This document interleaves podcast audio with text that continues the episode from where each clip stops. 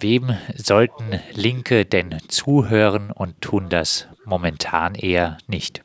Zunächst mal natürlich den Leuten, diese äh, oder deren Interessen sie vorgeben zu vertreten oder vertreten möchten. Sich gegenseitig, da spricht auch nichts dagegen. Auch das findet sicher zu wenig statt. Und prinzipiell natürlich äh, am besten allen.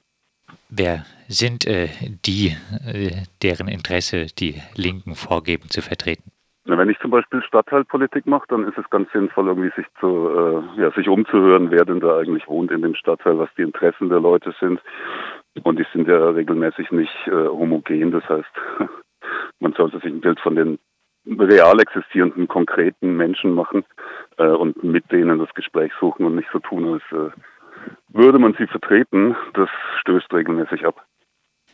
Tendenziell ähm, plädierst du im Artikel dafür, ich sag mal, zu einer Art äh, Hinwendung auch äh, zum äh, Proletariat. Äh, was würdest du unter Proletariat verstehen in dieser sehr ausdifferenzierten Gesellschaft? Ist das ja nicht immer leicht zu fassen. Äh, nee, und du sagst es mit dem Stichpunkt äh, ausdifferenziert. Also ich denke nicht, dass man den, den äh, Begriff Proletariat so weit fassen soll, dass man sagt, irgendwie so alle, die kein Kapital haben, sind Proletarier, Proletarierinnen. Ähm, sondern du hast ja noch Nebenklassen und äh, äh, Mittelklassen, wie zum Beispiel Bauern, Kleinbürgertum. Aristokraten gibt es auch noch, habe ich gehört.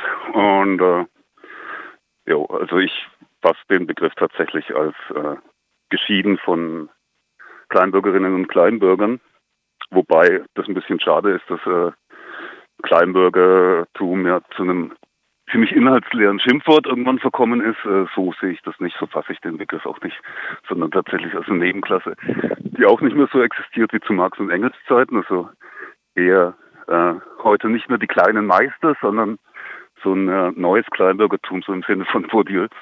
Das äh, ist heute, glaube ich, ziemlich stark vertreten in der Gesellschaft. Du hast den, äh, das Proletariat jetzt abgegrenzt äh, zum Kleinbürgertum und äh, äh zur Kapitalklasse, zur herrschenden Klasse. Äh, äh, trotzdem dann nochmal ein bisschen mehr skizziert, was für dich das Proletariat ist.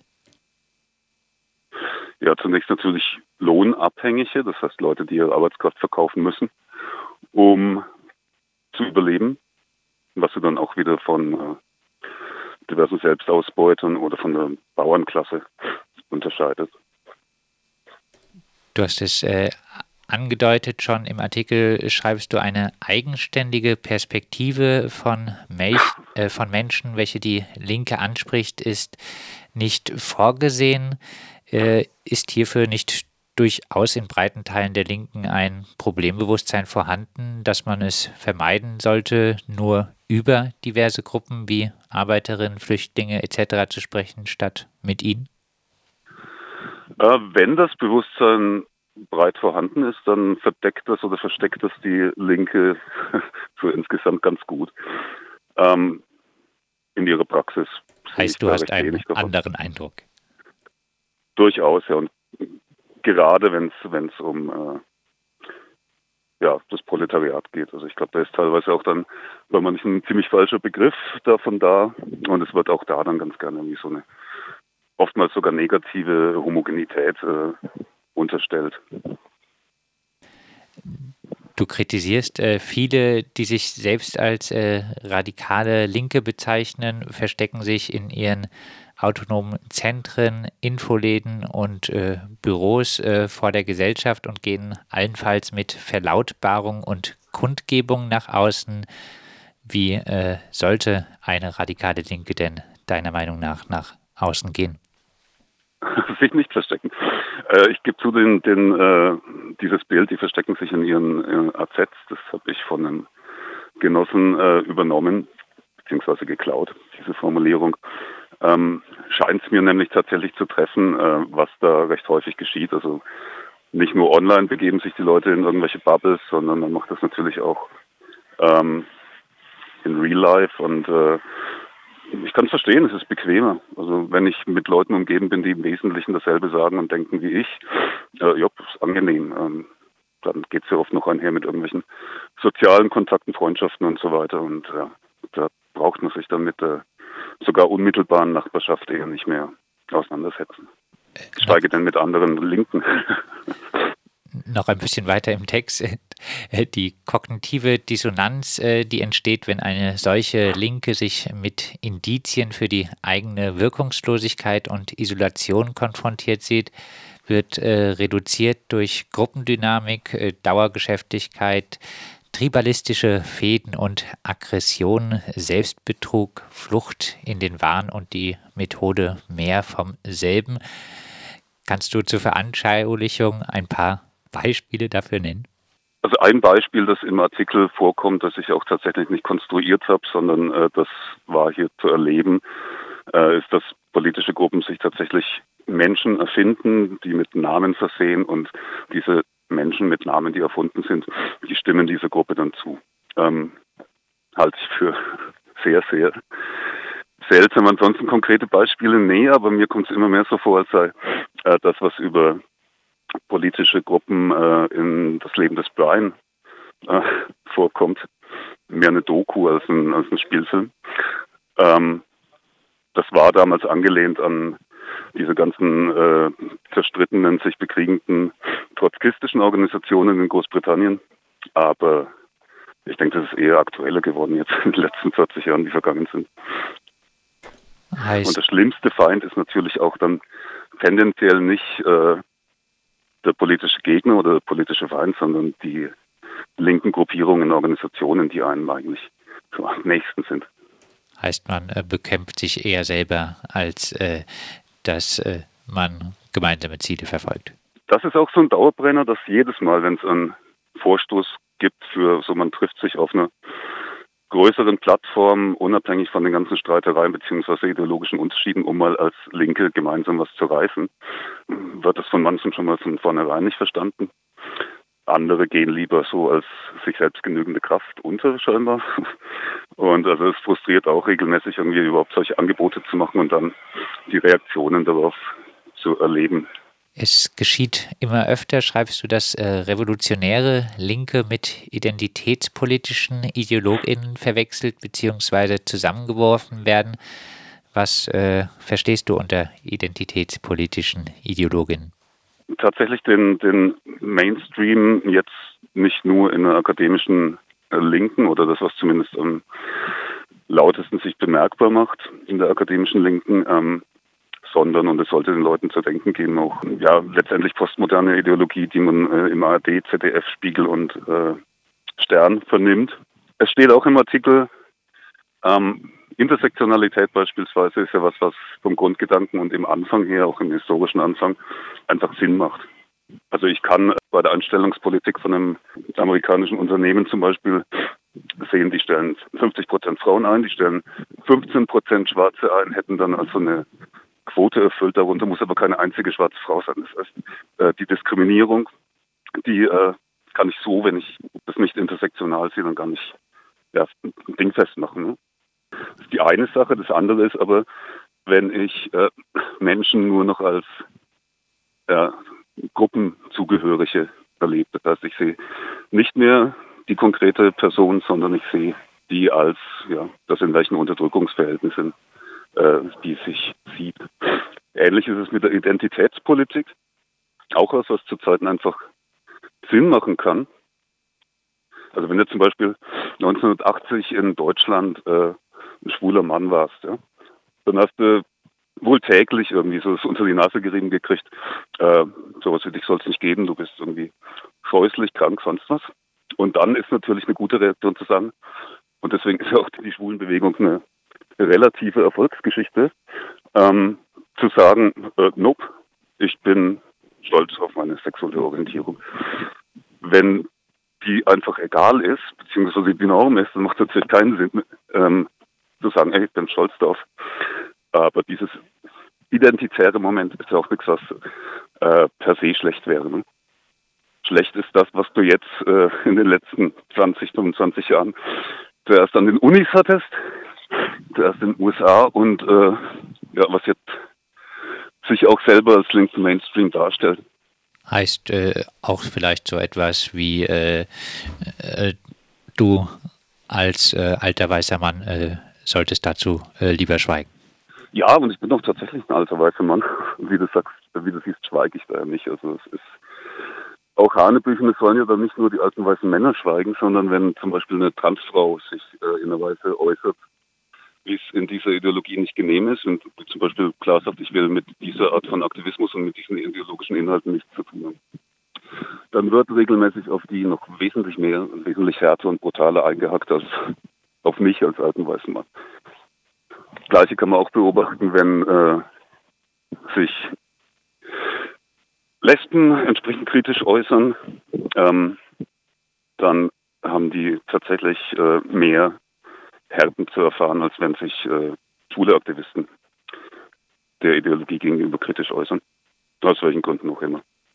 Ist es neben der Kritik an identitätspolitischen Ideologinnen nicht auch äh, kontraproduktiv, sich äh, selbst als revolutionär zu bezeichnen, obwohl die Revolution in Deutschland wohl auch aufgrund des äh, vorherrschenden Klassenunbewusstseins äh, unendlich weit weg ist, stellt man sich damit äh, gerade in der Alltagskommunikation mit nicht äh, von linken Inhalten bekehrten Menschen als etwas weltfremd dar? Das ist eine gute und berechtigte Frage, ja. Und ich weiß, ich benutze den Begriff äh, tatsächlich selber. Ich denke nicht allzu häufig, aber äh, ja, bei einer entsprechenden Replik zum Beispiel von Kollegen äh, würde ich das auch genauso sagen, wie du es jetzt gesagt hast. Ich sehe das nicht in naher oder auch äh, mittelnaher Zukunft irgendwie. Und ich bin mir auch nicht sicher, äh, das galt allerdings auch schon für Marx, zumindest bei einem bestimmten Zeitpunkt, äh, ob es die geben wird. Also ja, so offen muss man auch sein. Im Moment äh, sehe ich ohnehin schwarz, weil sich die Linke, ich habe das ähm, nicht deutschsprachige äh, Gebiet nicht im, im äh, Blick, da kenne ich mich nicht gut aus, aber zumindest die Linke im deutschsprachigen Raum sehe ich als komplett zersplittert und am Boden tatsächlich. Ohnmächtig, wirkungslos. Du schreibst, viele Linke sind äh, zudem offenbar Expertin in der Kunst des Gedankenlesens. Äh, hm. Wenn Sie etwa die Position einer Kollegin zur Migration kennen, wissen Sie auch, ob diese Kollegin Rassistin, homophob oder transfeindlich ist. Du, bisschen zugespitzt gesagt, du plädierst also für eine Versöhnung äh, mit dem oder der rassistischen Deutschen. Hauptsache, sie ist ausgebeutete Lohnabhängige. Nein, ich meine nur nicht, dass die eine Gruppe, wie auch immer man die Gruppen dann fasst, äh, die moralisch überlegene und gute ist und die andere die äh, schlechte. Es wird dann unterstellt zum Beispiel, dass wenn jemand äh, eine Transfrau ist, dann kann sie nicht rassistisch sein. Es ist natürlich völliger Blödsinn. Sie muss auch nicht links sein.